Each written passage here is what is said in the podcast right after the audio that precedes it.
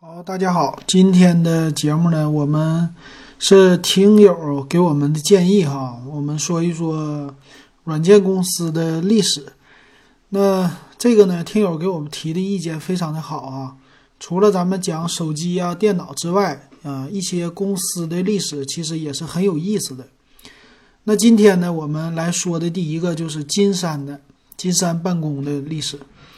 那正好呢，最近新闻呢，他也说到了金山软件啊，这回叫金山的办公，它是经历了三十一年，终于上市了。这公司成立啊，成立这么久，那这公司呢，是一九八八年成立的，八八年到现在正好三十一年，可以说说是一个软件的公司创了一个呃上市。这么长时间才上市的一个历史哈，但是并不是说这金山第一次上市哈，金山呢，它在之前呢早就有了有上市的企业，呃，比如说金山应该是呃专门的金山的词霸吧，还有什么猎豹啊、浏览器啊这些的，之前都有上市的。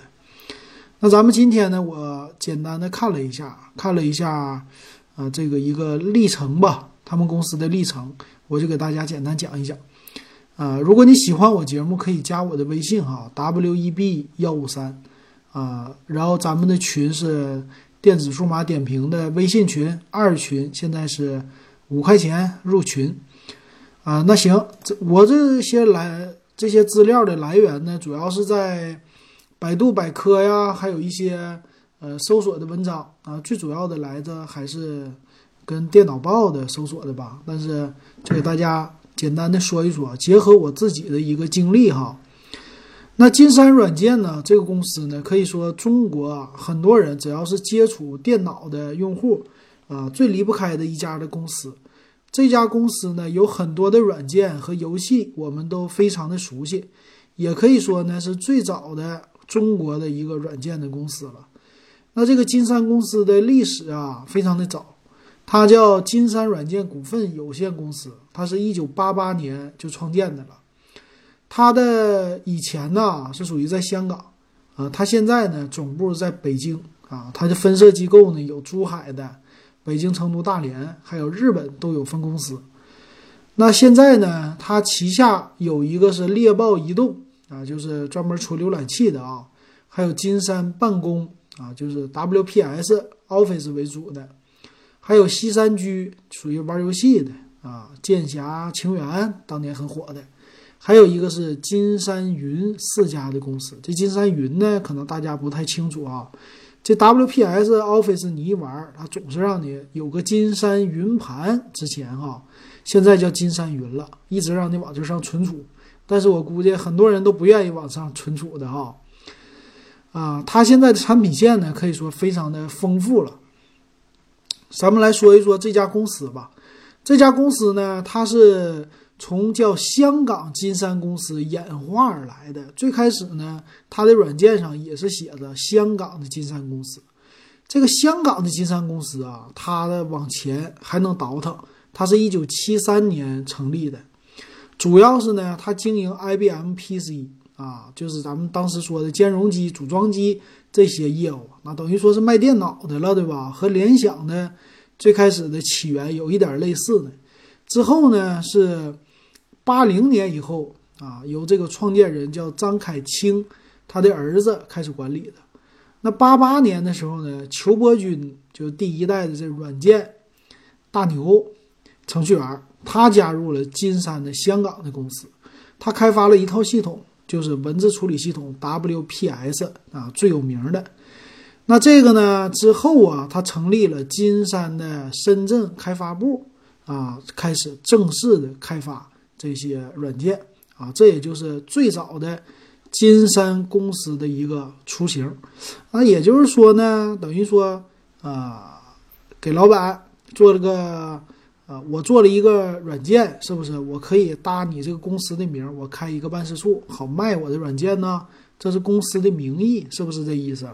因为我以前创业那会儿也是跟人家借人家公司名头，可以开发票，我是属于他的一个营业部啊，有点这个类似的啊，就可以接活了哈，以公司名义。那八九年的时候呢，正式发行了 WPS 一点零，还有叫金山一型的汉卡。然后呢，在中国就掀起了长达我估计得有个将近十年吧，十年的一个统治中国的排版市场的一个历史哈。那在一九九三年的时候，这个香港的金山公司跟北大方正他们合资成立一个叫方正香港公司。这个张轩龙，也就是老大原来的创建人的儿子呢，为裘伯钧提供了一个资金。提供资金之后，就成立了叫珠海金山电脑有限公司。这个呢，就是他们最开始的真正的国内的金山的一个雏形了。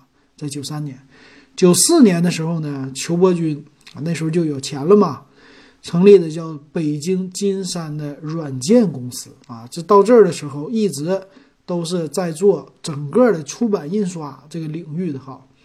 那咱们来简单谈一下这个 WPS 一点零哈。WPS 一点零呢，是你现在能看到的，我只能在网上找到这个，呃，它的一个系统截图了。这个软件呢，我最早的接触啊，是在一九九七年，啊，当时一九九七年呢，我买了自己的第一台电脑。那买了电脑之后呢，给你装的都是 DOS 加 Windows 三点二的一个系统。那加这个系统啊，他说你必须要安装一个 DOS 下的中文的环境。这个是呢，UC DOS 啊，UC DOS 呢又是另外一个公司了，叫希望汉汉字系统。那这个 UC DOS 啊，它可以加载中文的环境，让你呢在 DOS 下全英文的环境下，哎，它可以加载中文，所以它呢是整个的中文外挂系统的一个核心一个基础。外挂这个之后呢，最有名的就是文字的输入法了啊，咱们说的拼音的全拼的输入法哈。那加载了这个 UC DOS 的环境之后啊，就可以运行咱们正式的 WPS 文字处理了啊。这个 WPS 呢，也是当年学习计算机的人必须要学习的一个软件啊，可以说是任何的教学书里边啊，这是必须掌握的一个系统。那当年呢，你学习完这个之后啊，还有一些简单的，比如说 Basic 语言呐，啊 C 语言呐。还有 Fox FoxBase 数据库啊，这最简单的，在当年上学的时候都是必须掌握的软件。那这个 WPS 呢，由于年代非常的久远哈，我已经想不起来这 WPS 怎么操作了。但是呢，从图片里啊，我还是能依稀的记得一点它的功能的。首先进入系统之后呢，运行 WPS 怎么运行呢？非常的简单啊，一般是有一个 WPS 的目录。首先进 UCDOS 目录啊，运行 UCDOS 点 exe，运行这个之后呢，加载好了 UCDOS 的环境，你再跳到什么 C 盘杠 WPS 目录，进去以后啊，点打 WPS 啊，直接就可以运行了。运行这个系统之后呢，进去啊，它有几个简洁的操作啊，那时候都是 DOS 下嘛，直接用光标啊，鼠标都基本上不能用，没有了。它简单的，你有编辑啊，这个叫文书文件啊，编辑非文书文件，还有打印文件，帮助信息文件服务功能就退出啊，基本上就这么简单的功能。所有存储的呢是有 TXT 格式和 WPS 的格式啊，一种呢就属于是有这个叫排版的啊，一种呢就是没排版的纯文本啊，基本上就是这个意思哈。那等你进入之后呢，它可不像现在的 Word 这种所见即所得呀，它当年非常的简单啊。这个呢，就是有一个换行符啊，里边的文字啊，全部都是在这里的。非常经典的操作呢，是最顶上一排是菜单，中间呢，这个就是典型的 DOS 下的屏幕的样子，蓝色的背景，绿色的文字啊，很养眼的结构啊。那你打字的时候呢，就可以一个一个打，但是呢，一定要有回车啊。它这个有一个是回车键，回车键好像是还有分段的一个啊这么一个操作哈。还有呢，它可以实现像中文专有的前面空两格的这样的排版。那这个在英语呢很不一样，所以用 Word 文件呢，当时对于中文的支持不是特别的好吧？DOS 下的 Word。对于 WPS 来说呢，很符合中文的排版的习惯啊，前面空两格啊，换行啊，还有一些其他的功能啊。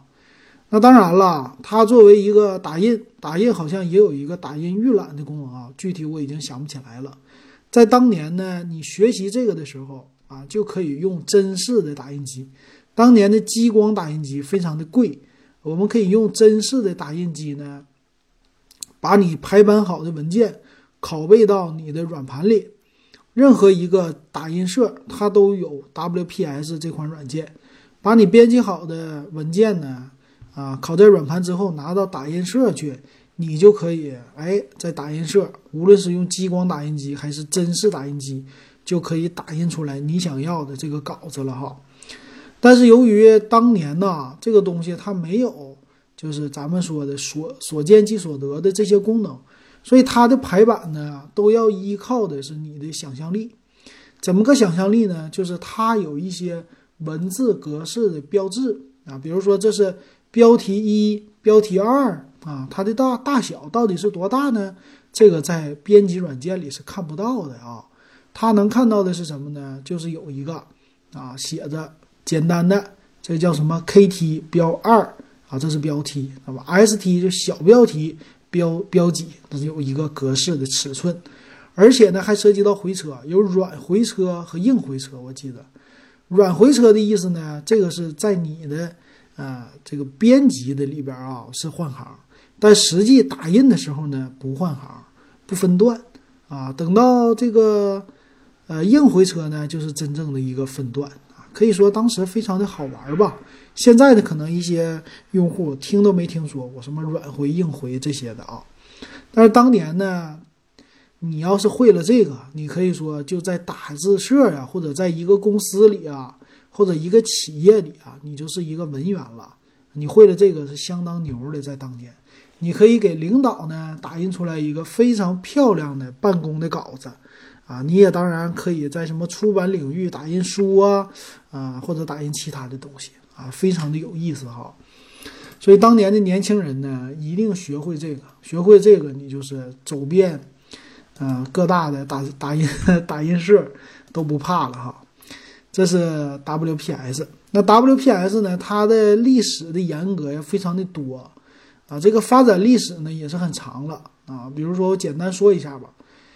呃，WPS 呢，说是裘伯君呢，在八八年五月份的时候，他是在宾馆出租房间里边，凭借着一台三八六电脑写出了 WPS 一点零啊，非常的牛哈，一个人搞定。在八八年到九五年的七年当中呢，WPS 发展的非常的迅速。那在九三年的时候呢，为了迎接 Word 的挑战，他呢，裘伯君呐，带领着金山公司，开发出来了一套 Office 的套件。这个呢叫盘古组件啊，它的名起的跟现在的跟现在的华为是很类似的啊，都有一些情怀。比如说叫金山皓月文字处理。双层电子表、金山英汉双向词典、名片管理、事务管理，啊，听着挺牛是吧？这现在拿过来都是很大的一个系统啊。但是呢，啊，不好使，没卖出去是吧？卖的非常的差，所以呢，还是以这个 WPS 起家，WPS 啊延续它的生命。所以九四年的时候呢，说 WPS 的用户已经超过千万了。在中文的文字处理市场占领了百分之九十的一个市场，可以说直接垄断级的了啊。那 Windows 呢？当年是九四年的时候，在中国开始诞生和登陆了啊。然后呢，微软就找到了金山，达成了一个协议。什么协议呢？因为当时啊，大家用的都是 WPS 格式，是吧？那 Word 呢，用的是 DOC 格式，这俩之间是不兼容的，怎么办呢？双方签订了一个协议，叫设置双方都可以互相读取对方的文件。但是呢，这个一纸协议之后啊，就变成了啊 WPS 的一个由盛转衰的转折点了。为什么这么说呢？因为啊啊微软的 Word 一来了以后，它的功能更先进呢，慢慢的 WPS 就被大家给冷落了。但真正的转折点啊，是在 Windows 系统的上边。我记着呢，当年一九九五年是 Windows 九五的时代，但真正到了 Windows 九七的时代啊，啊那个时候的 WPS 就完了。其实，在一九九五年，如果有安 Windows 九五的人，应该九六年的事儿吧？九六年推出的这个 Windows 九五安装了之后啊，它上边的 Word 还有整个的 Office 套件哈，它呢叫 Word 九七这么一个功能，它是所见即所得的啊。这个和 DOS 下的 WPS 那种的什么软回硬回啊，你还得靠你的想象力才能知道你这个字大了小了什么的。一相比起来，整个的 Word 就是翻天覆地的变化，那直接呢就给 WPS 给打趴下了。因为一个是 DOS，一个是 Windows，一个用鼠标，一个用键盘，那可以说就是易用性，那肯定是 Word 第一了。所以在一九九七年啊，这个一九九六年 Word 发布之后啊，啊，很多的 WPS 用户就过渡到 Word 去了。那 Win 呃 WPS 为了应对这些市场呢，所以在 Windows 平台发布了一个划时代的版本，叫 WPS 九七啊，这是跟当时的 Word 要对着干的。这里边说盘古的失利呢，让金山进入了一个发展的低谷啊，员工有一些就离开了。WPS 九七呢，一度就仅有四名程序员坚持开发，那可以说这个想象力挺吓人的哈。那个微软后边有多少人支持呢？所以裘伯君呢，在没有任何资料参考的情况下呢，摸索出了一个 WPS 九七，啊，厉害吧？它是运行在 Windows 三点 X 系列的系统和 Windows 九五环境下的中文的一个文字处理软件。所以也是像 Word 一样，所见即所得，什么打印预览这些都支持了。但是呢，啊，Word 慢慢的普及了，而且盗版很流行嘛，所以 WPS 这个时候就先发制人的优势就没有了哈。那在九八年的八月份的时候啊，联想开始注资金山了，啊，这个时候有了一些的资金，啊，金山呢也开始。发布了新的叫 WPS 两千，它呢这个就是和 Office 很像啊啊，当年也有人说这就是全盘 copy Office，整个的啊就反过来了，整个的它的系统的操作界面一直到现在哈，一些功能都是和 Word 一模一样，和 Office 一模一样啊，这样的话让大家就就快速的能够用它。所以它当年呢，集成了就咱们说的这些文字办公、电子表格、多媒体演示，就 PPT 这些的，全部都集成在一起，统一管它叫 WPS。所以整个的 WPS 概念从这时候就发生了一个变化了，它是一个集成的类似 Office 的功能，并不是单独一个文字处理软件了。然后在零一年呢，这些都是慢慢的它要恢复的了啊。在零一年呢五月份的时候，WPS 呢它的更名叫 WPS Office 了，从单模块的文字处理软件，现在变成一个包罗万象的啊，包括电子邮件、网页制作等一系列的这些的模块。然后呢，慢慢的在细分，细分成了 WPS Office 的专业版、教师版、学生版啊，各个领域都有。啊，也就是说，可能是有一些版是免费的，有一些版呢政府采购啊。在零一年的年底的时候啊，咱们中国那个时候对于正版就比较的关注了，所以当时呢，政府采购了一部分的 WPS Office 和一部分的就微软的 Office，所以 WPS Office 呢，在国家机关这些就得到了一个承认。承认之后呢，它是被政府采购了。啊，是当年的，呃，是北京市政府采购了一万一千一百四十三套啊，可以说就支持正版的啊，采购这么多。然后零二年呢，慢慢开始啊，它的这个 WPS Office 就越来的，呃，它的有钱了嘛，越来越多的开发。零二年的时候，说是重写了十万行的代码，啊，日以继日的这些程序员的，呃，战斗下。推出了 WPS Office 的2005之后呢，我们很多的用户啊都是非常喜欢 WPS 了，因为我们可以用正版的软件了，不再用那个 Office 了。但是呢，Office 的市场啊，在盗版市场还是依然的非常的流行的。那从这些年开始吧，慢慢的 WPS 呢，它是就占领了很多的国产的市场的领域哈，而且慢慢的呢，像日本啊周边的国家也推出 WPS Office 的套件儿。那其实呢，到现在哈，的整个的 WPS 系列呀，可以说在各个平台、各个领域都已经有了啊，比如说现在的手机平台啊，电脑的。Mac 系统啊，PC 系统、Linux 系统全平台制霸，可以说这个一点上来说呢，跟 Office 系列比起来，它还是具有一定的优势的。但是呢，嗯，它因为一直坚持免费的这么一个原则吧，啊，虽然说很快的普及了，但是赚钱呢没赚到多少。那怎么办呢？除了这些政府采购，呃，正版化之外呢？对于个人市场啊，他就推出的叫永久免费或者说经常免费这么一个政策。但是现在呀，我们也知道啊，我还是安装的 WPS，已经成为一个习惯了哈。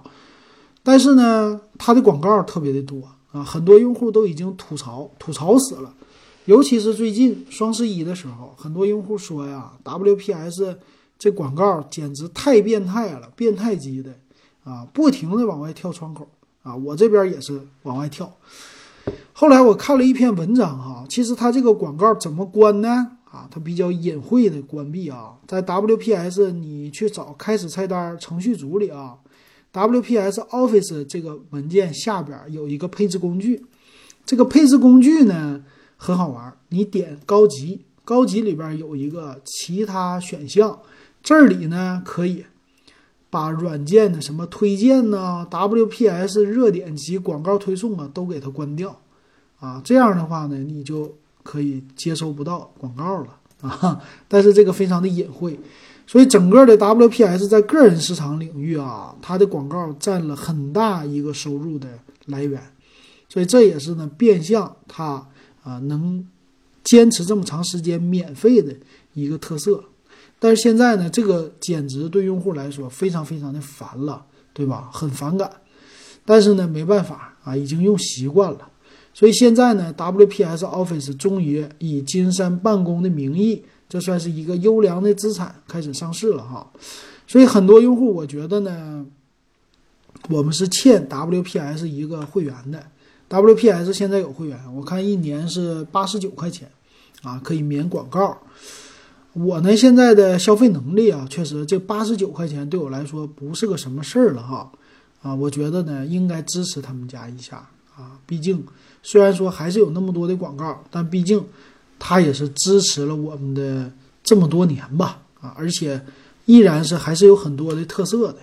我记得当年用 WPS 啊，我最喜欢用的呢就是一键去空格啊，这里边的乱七八糟空格都能给你去掉。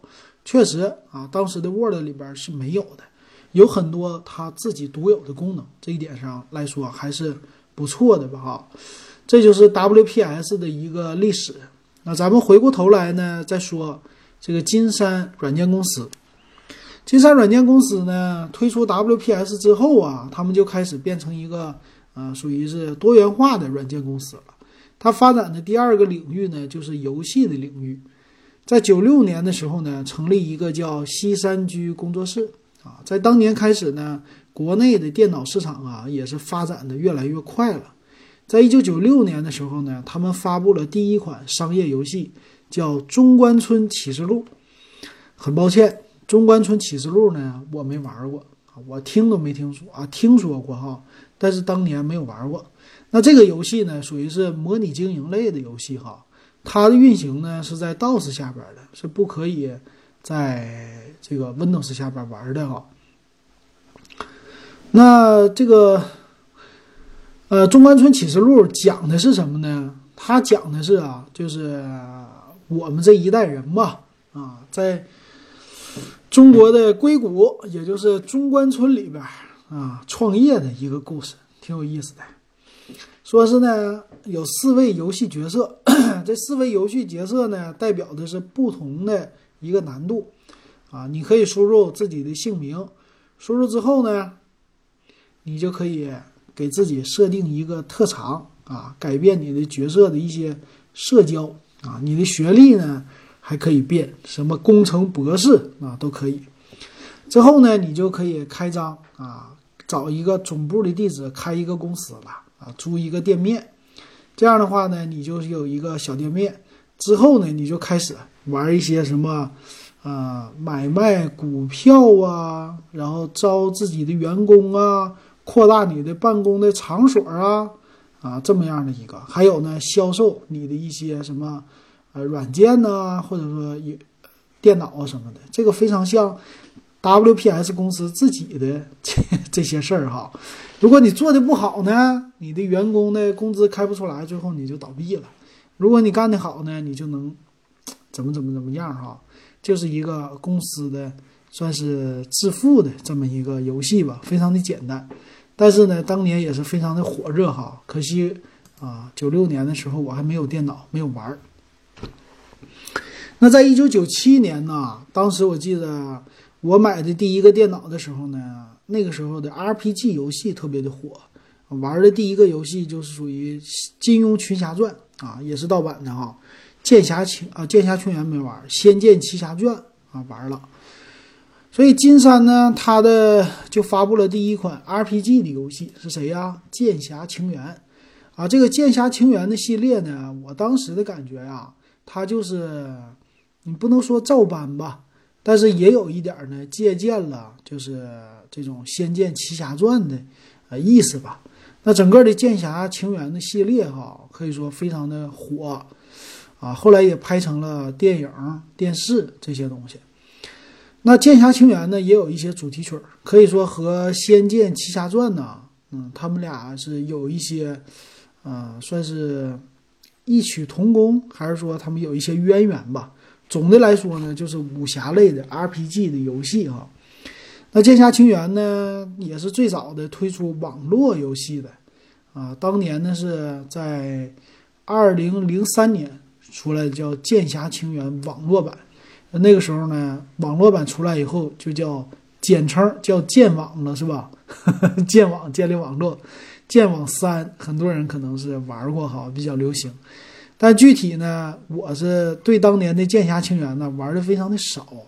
这为什么呢？当年推出以后啊，它主打的功能是好像是二 D 呀，还三 D 呀什么的，反正有很多比较炫的，比《仙剑奇侠传》呢很炫酷的这些功能啊。当时玩起来对打的时候是有一些特效的哈。那这个呢，它是也算是西山居呢非常成功的一款的游戏了。啊，这是推出了《剑侠情缘》之后呢，又发布了一款词典的软件啊，到现在一直还在有的，就是金山词霸啊。金山词霸当年很多人呢都是以背单词的名义告诉他爸啊，我不要文曲星，文曲星那小电脑吗？三百多块钱，六百多块钱，不要这个，我要好好的学电脑，我要好好的学英语，所以爸妈，你给我买台电脑。我要装个金山词霸，好好的学英语，是吧？你给我买一个电脑，我还可以呢，好好的学电脑。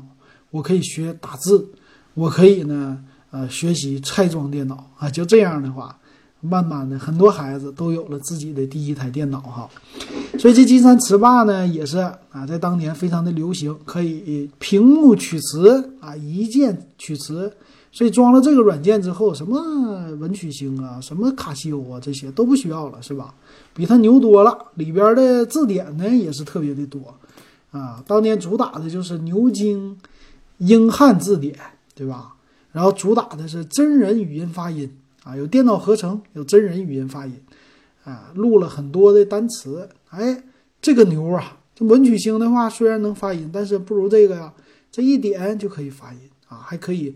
实时的，这不算实时啊，就是一键翻译啊。对于对于我们来说，很多人呐学英语啊，考试啊，出来那些错句病句啊，可能啊都是用金山词霸翻译的吧？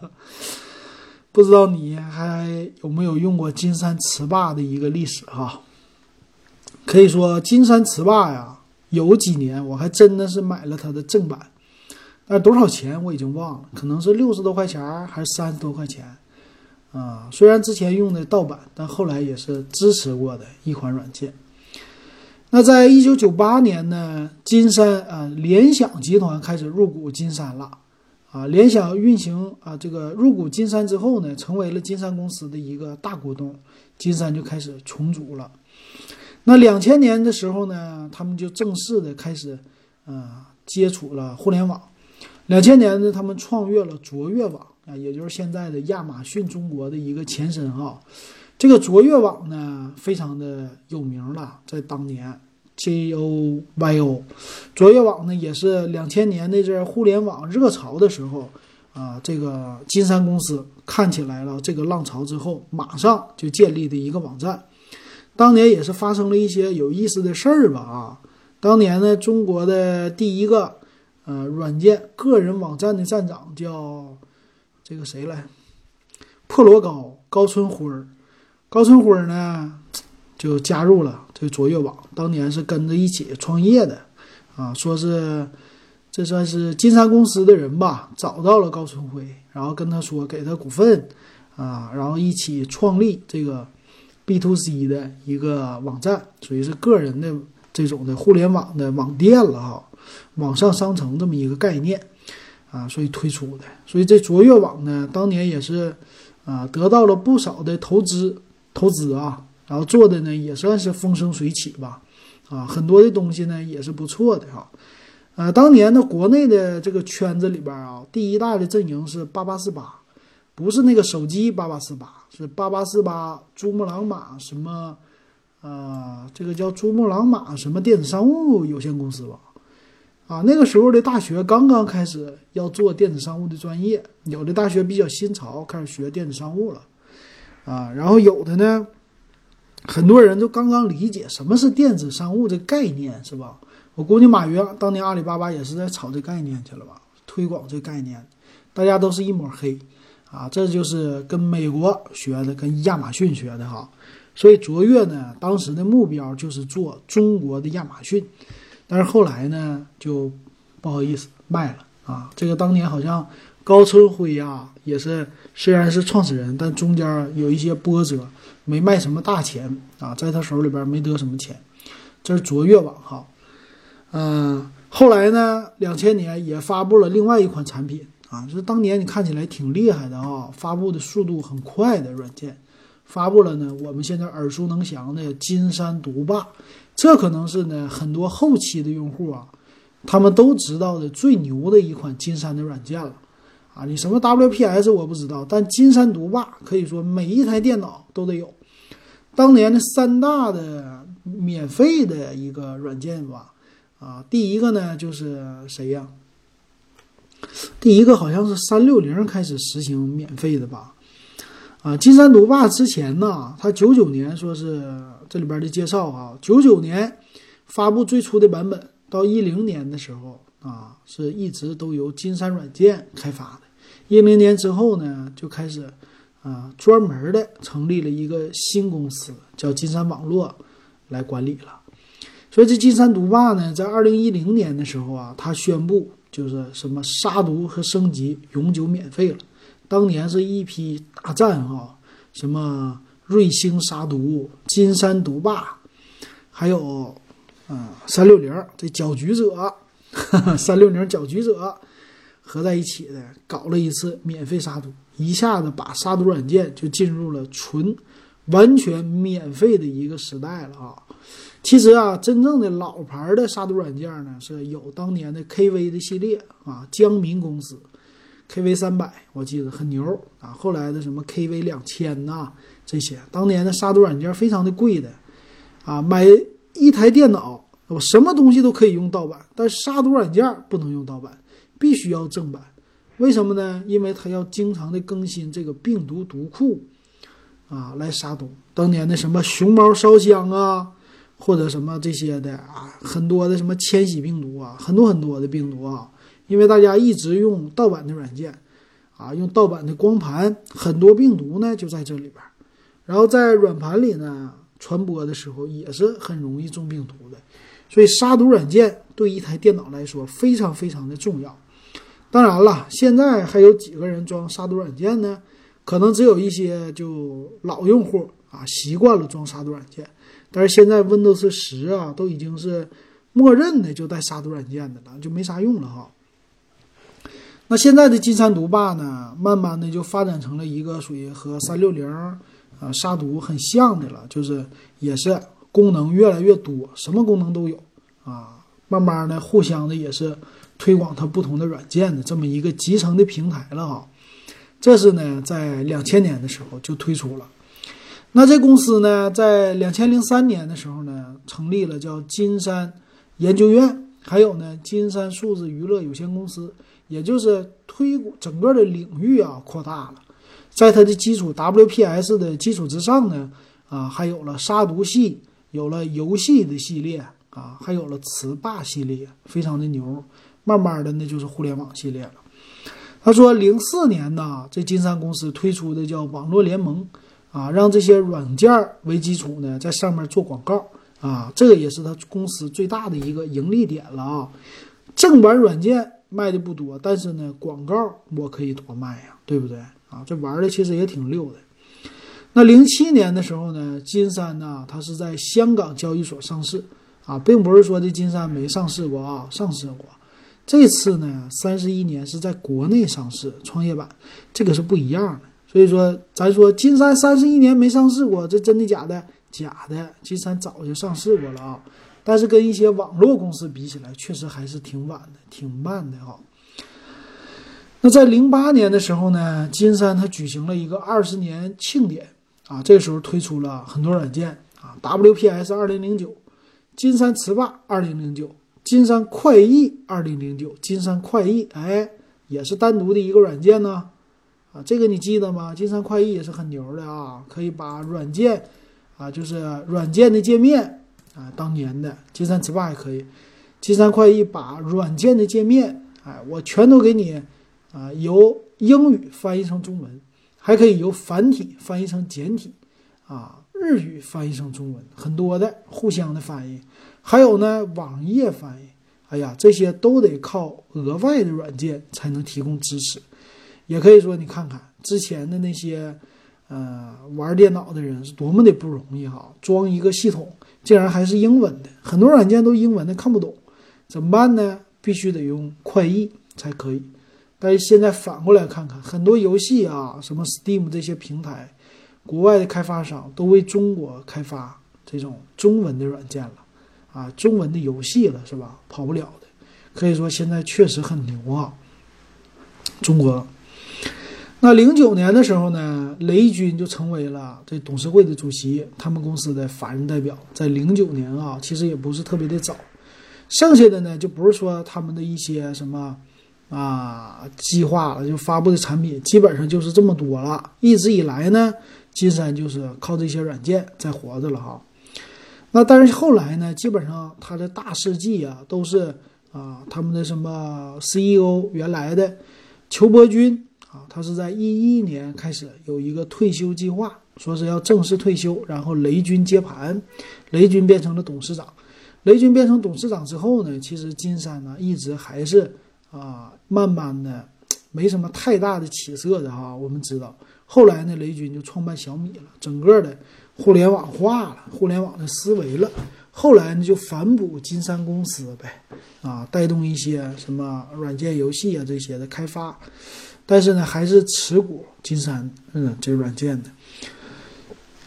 那在腾讯呢，二零一一年的时候也是入股了金山的百分之十五点六八的一个权益哈，可以说他现在也是很多很多来投资他的。然后他后来呢，拆分了一个猎豹浏览器的这么一个公司，也是当年的金山毒霸的这公司哈，啊，这后来的拆分我们就不多说了吧。这个呢，就是我们知道的金山软件的一个历史。那它的一些现在的啊一些游戏呢，是可以说它最大的一块收入了吧？我觉得西山居呢做的还是挺好的。它呢在网络游戏这块啊，它下辖好几个工作室。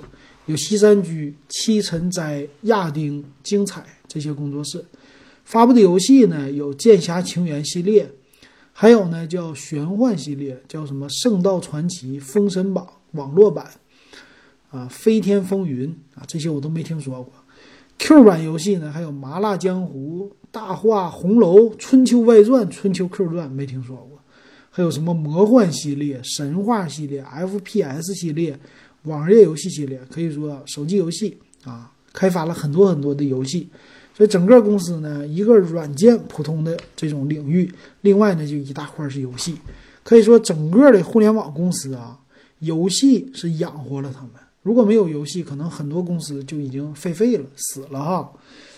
那现在呢，他们的主营业务一个是大头的 WPS 系列。啊，他们有政府的采购来支持，每年呢都有正版的收入。个人用户这边就是靠广告收入。还有呢，金山快盘啊，但是在啊哪年呢？到现在它不是一种免费的网盘了，但当年金山快盘还是挺火的。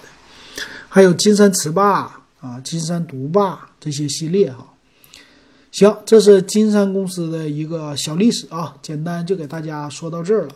啊，中间也说了一下 WPS 哈，那我还找了一些很有意思的这个轶事儿吧，算是趣闻轶事儿吧。这是以前的一个文章。那这里呢，咱们首先来说一说这篇报道呢，是在九九年的《计算机世界》的一个报道啊，咱们来听一听哈。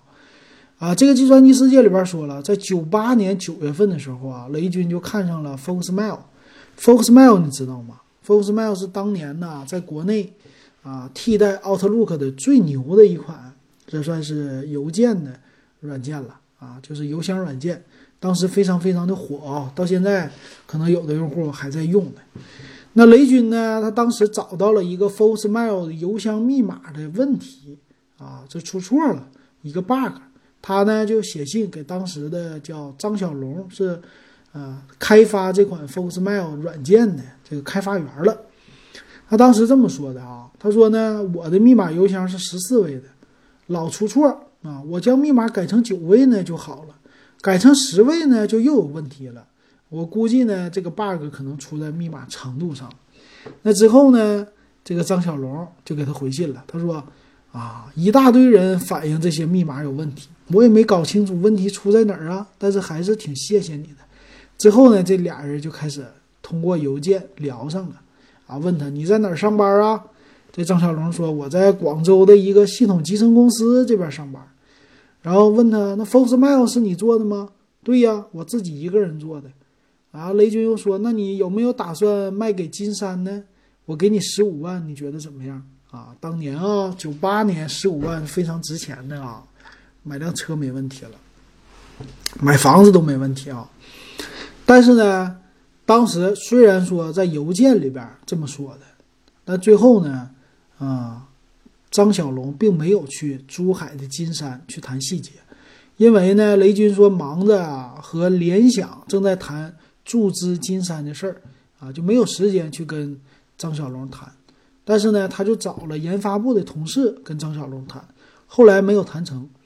啊，原因是什么呢？很有意思吧？原因是研发部的同事说呀，那张小龙开发的 Foxmail 这玩意儿太简单了，收购它干嘛呀？十五万，我们这边一两个月就能做出来这种事儿，你说值吗？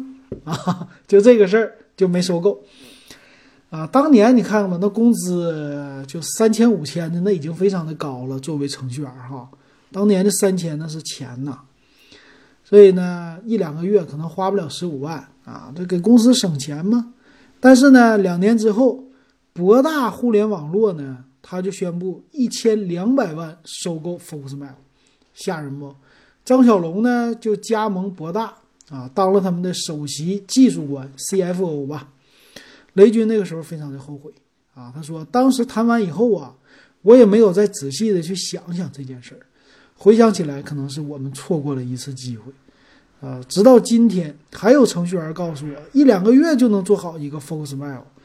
我做过差不多十年的软件了，雷军说，我非常清楚，就一两个月呢，只能做出来一个 email 软件的原型，但是要做到 Foxmail 的这种易用性和所有的功能，这个是达不到的。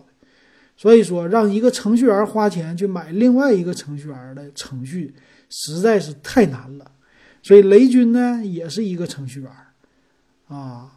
尽管呢他在九八年就认识到了 Foxmail 非常有价值，要收购它，但是呢就被他们的同事给耽误了。这是当年雷军的发生身上的一个小轶事儿哈。还有一件趣事儿是什么呢？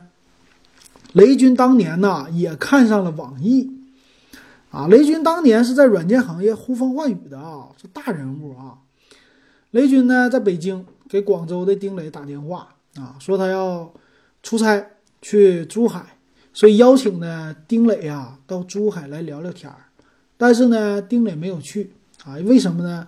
当时的网易啊，也就是七八个人，一两年历史的一个公司，但是金山呢，已经有十多年的历史了，没有办法啊。这叫 Internet 上不兴数年轮，人家网易的雷军不搭理你，啊 有意思吧？雷军呢看中的是网易啊，因为它的网络软件写得好，那主要是邮箱是吧？啊，还有呢叫排行榜，也就排名啊，它可以给那个个人的网页啊。给你做一个计数器啊，这个是当年网易的一个主打的品牌，所以网易呢也是真正的靠软件起家的一个公司啊，不是说有花架子的啊，这开发软件能力很强。那当时呢，它主要的看重的是这个排行榜的软件哈，这个软件呢，它是在美国呀有一个类似的，当时这个美国类似的叫呃 Geo 什么 Cities 啊，这个软件。它是以四十亿美元卖给了当年的雅虎，所以雷军呢看中了这个。雷军呢后来又邀请丁磊上珠海，丁磊呢、裘伯军还有雷军三个人最后在珠海见面了。那时候叫金山的十周年庆典，那也是非常的早啊，一九九八年、九九年的事儿了啊。这个网易也就是刚刚开始啊，靠着一个邮箱开始的幺六三邮箱。当年这个幺六三邮箱还得说一嘴啊，我也是他早期的用户啊，到现在我的邮箱号还是非常非常的短短小的。到现在呢，幺六三的邮箱我依然留下了。但最开始等咱们有机会说说网易的历史的时候，你就知道了，网易最早起家的可能第一桶金呢是卖给了啊这个中国中国电信吧，当时电信的前身啊，他们做的是二六三邮箱，卖给他一个邮箱。卖完了以后呢，他又注册了个一六三啊，他叫幺六三邮箱，有意思吧？当年邮箱系统非常的贵的，所以他们这个三个人在金山的十周年庆典见面之后啊，第二天裘伯军呢在办公室里边，雷军呢啊他就提出来了，跟丁磊说：“咱们一千万收购网易。”丁磊呢就笑一笑，没搭理他。啊，看起来呢，丁磊也觉得这一千万不可能。就买我的公司的哈，但是后来呢，也是他们就没有再继续的聊了啊。所以当年呢，九八年啊，联想注资完金山之后啊，啊，雷军呢叫紧绷的投资没有绷紧这投资的这根弦儿哈，觉得该放松放松了啊。他说呢，以前是累死累活自己干，最后被人家买了，我为什么不能买人家呢？啊，他就从这儿开始啊，变成慢慢的。啊，算是找到这个投资人的感觉了。后来呢，在一九九八年啊，就慢慢的察觉到，应该呢，金山公司应该接触网络了啊。这是他当年觉得从这个网易身上学到的东西。然后后来呢，有一个事儿，这就是这篇文章啊，它叫“雷军追网”嘛，雷军出网。在出网的时候呢。就是一些别的事儿了啊，这个咱们就不多说了。反正这两个有意思的事儿吧，能看出来雷军在当年整个的行业还是呼风唤雨的啊。呃，这最有意思的是说，当年呢，这个金山也搞过 BBS 啊，而且是呢全国排名第一的 BBS，当年是 DOS 下的啊，但后来就是没做成，很多东西都没做成。说是跟雅虎当年的王志东，王志东这个人可能比较早的了啊，我这个也也也提到过的，这个咱们就不多说了吧。咱跟你说说卓越啊，这里边也有记载卓越网的一些轶事儿哈。这个呢是叫九八年八月的时候，哎，这个雷军呢忙着让联想给金山注资，所以呢没工夫想网络的事儿。但是呢，注资之后啊，雷军开始发现啊，这互联网咱们得整了，所以呢啊，他就开始在这方面研究了。所以他是第一次在金山提出了互联网动员大会，要求金山的经理层每天都要花两三个小时研究研究互联网。虽然 Focusmail 没买成啊，网易也没买成，但是呢，雷军把这个目光投到了更远的一个范围。啊！但是你想做这个东西，你得找一个明白人呢，对不对？找谁呢？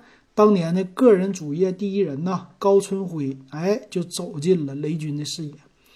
高春辉啊，当年这可是牛啊！啊，他是当年的下载软件的，叫软件下载资讯方案的第一人，也称为中国个人网页第一人。其实现在已经没了啊，他那叫什么破罗高的什么什么。现在最牛的可能。在大家还能在网络上搜索到的，好像是这个叫张什么玩意儿的下载的那个，突然我就在脑袋边儿就忘了啊啊那个下载站，我给你查一下，稍等啊啊查到了，华军软件园啊，这个华军软件园也是，哎呀也是可能以后得值得大说特说的啊，这个华军呢到现在一直都活着，这个软件园不能说人家活着。这软件园一直都在哈，确实牛啊！啊，这咱们回过来啊，所以破罗高的他的那个就没了啊。咱们再回过来投，说这个破罗高，他在九五年的时候啊，雷军就认识高春辉了。当时呢，雷军是做加密的软件，高春辉呢研究解密。这高春辉沈阳人啊，沈阳人啊，我没见过他，但是知道他两个人呢，他们就经常打电话来切磋这个技术。后来呢，金山就开办了 BBS，高春辉呢算是金山的战友，啊，战友是什么呢？不是打仗的那个战友啊，就是网站的战友啊，就是在 BBS 里边经常灌水聊天的这个人。后来啊，其实在一九九七年的时候啊，就不是九七年，九七年那阵开始吧，高春辉呢帮着沈阳的三好街的华储书店也搭了一个 BBS，搭了一套哈。我呢，在九九年第一次接触网络的时候，就在那上玩的，玩的高春辉他们搭建的这个华储 BBS，还有呢后来的华储聊天室啊，这个我在九九年、九八年的那个我的个人数码，我的数码科技史里边讲过了哈，啊，后来呢，我的五位 QQ 号也是这上的大哥杨树大哥告诉我的哈。好，那回过头来继续说他俩，他俩就变成了好基友、好战友啊，啊，是吧？所以第一个晚上呢，雷军和高春辉聊得非常的，后来这么俩人不就联系上了吗？啊，后来要找他，找他呢，要干点干点事儿，干啥事儿呢？这俩人就谈，但是呢，第一天晚上啊，他说这雷军、高春辉谈的就非常不愉快，啊，他说呢，雷军觉得。高春辉呢，可能是有一点个人特色，比较独，可能是这样啊。担心合作起来比较困难，但是呢，雷军就没有把话说死啊。两个人继续再谈，谈来谈去呢，雷军决定花五十万试一试啊，然后呢，让高春辉做一些事儿啊，就是最新的咱们说的互联网的事儿哈。所以雷军呢，想用投资的方法来做卓越。主张呢成立一个单独的公司来做做这个卓越网，但是呢，当时的金山董事长是杨元庆啊，杨元庆联想的啊，杨元庆不同意，说是呢怕跟管理就跟不上了啊，雷军没办法，所以就成立了一个事业部来做卓越，所以卓越呢就属于了金山公司这么回事儿。雷军雷军呐觉得高春辉呢不是一个管理人才。所以呢，一直想给高春辉找一个总经理，但是呢，没有什么合适的人选。后来呀，变成了亲自参与一些具体的管理啊，自己也说说炒股炒成了股东给自己。但是呢，卓越呀，到九九年十月份的时候，雷军就感觉不对劲儿了啊，这个味道不对，觉得呢，卓越必须要转型了，说卓越不能追求泡沫的访问量啊，这是他的话啊。那那时候呢，高春辉啊要主张说呢，我们要开免费的邮件，一百兆宽带都买好了，并且已经用了十天，被雷军强行给停下来了。那为什么他们要开免费的邮件呢？就是为了吸引流量啊！啊，很多的用户一说申请免费的这个邮箱啊，啊，大家都注册啊。那个时候的免费啊，就是互联网的一个特色啊。什么东西到了互联网上都应该免费啊！互联网是自由开放的地方，为什么要收费呢？我们主张的就是免费，很像现在的 Linux 系列的啊，很多的这些自由软件的作者非常的像。所以那个时候呢，没干这个，被雷军停下来了。然后那个时候说呀，在中国几乎每个成型的站点都提供免费邮箱，为的是流量。用户每检查一次邮件呢，就会产生一个访问量，这个访问量呢没有任何价值，就是为了骗投资啊！这是当时的话。到了九九年年底的时候呢，金山一共向卓越投了一两百万元，做了一个做到了。啊，CNNIC 排名的第三十三位，成绩还不错。也就是说，按流量来排名，CNNIC 啊，在当年也是很骗人的一个东西啊啊，只做一个流量排行。它这个流量排行呢，就很多媒体都来报道啊，我是第一，我流量中国第一。这样的话，就有人给你投资啊。两千年互联网泡沫很吓人的哈，不亚于现在的 PPT 造车啊。所以当时排到了第三十三名之后呢，雷军和高春辉他们就产生了严重的分歧，啊，雷军呢就不想再做电脑资讯的网站了，啊，什么下载网站这些不做了，啊，他呢说说不清这些商业模式，啊，我们要赚赚钱的网站，这个时候怎么办呢？高春辉说呢，啊，想要离开了，是吧？就离开了卓越哈，后来呢，卓越就开始改变了。啊，变得叫面目全非。在九八年九月的时候呢，那个内容的决定是错的，所以呢，卓越赶紧的改变，改变什么呢？他说呀，我们这个内容啊，当时做门户呗，就是做的再好，我们也赶不上新浪，所以这个时候呢，我们不能再做什么资讯的类的网站了，我们这个卓越网啊，一定要变一种模式。变什么模式呢？就是变成啊这个 B to C 这种模式了。但当时他他还投资一个别的啊，他们当时还投资了一个叫啊两千万做了卓越。他们之后呢又投资了一千万建了一个旅游方面的网站，叫逍遥啊。这个卓越和逍遥呢就是电子商务，对他们来说，金山尝试电子商务的全部了。所以卓越和逍遥呢，为他们积累了很多电子商务方面的这些经验哈，但是说白了，到后来都完蛋了啊，都做的不好。最后呢，金山公司就是触网失败啊，又变成了一个软件公司。那这个金山呢，当时有记者采访啊，卓越啊，卓越的雷军哈，说什么呢？说网上精品屋，也就是说卓越网啊，当时是精品屋的这么一个概念。说这个精品屋能赚到钱吗？雷军回答：毛利呢能达到百分之五。那三折五折的卖书和光盘，怎么能还有百分之五的毛利呢？啊，雷军回答呀：卓越卖的都精品啊，限制品种啊，增加每个品种的销量，量大了以后呢，进货的折扣就大了。而且呢，不是所有的商品都如此便宜。很多人呢，把将卓越网当成了体验电子商务的一个机会，啊，在北京几个小时就能送到。那配送的成本能有多少呢？记者问。雷军说，每次送货的成本呢是收费三块八。如果我们每天送一千次货，成本就会降到合理的范围。在配送方面，我们也有盈余啊。当时每天要一千个就不错了啊。啊，后来呢，这个咱就不说了吧。也知道他做这个呢，当年也是做书啊，精品卖东西都不如卖书，所以呢，就是卖书，卖书卖的火。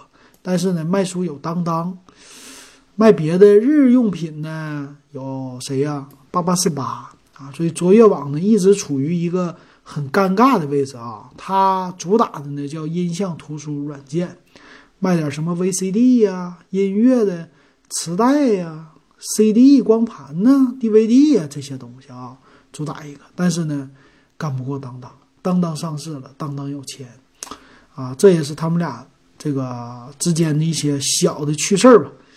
行啊，看了一下啊，咱们正好聊了一个小时，聊这个金山。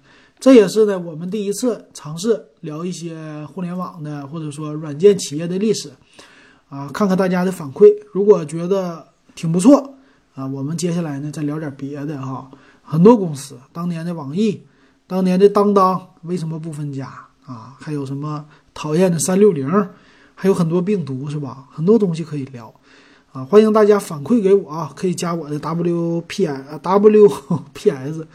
W E B 幺五三啊，我下回我再申请一个微信哈，我就叫 W P S，咱也整个好的这个号码，对不对啊？大家加我可能就更简单了，比 W E B 幺五三可能更好记啊。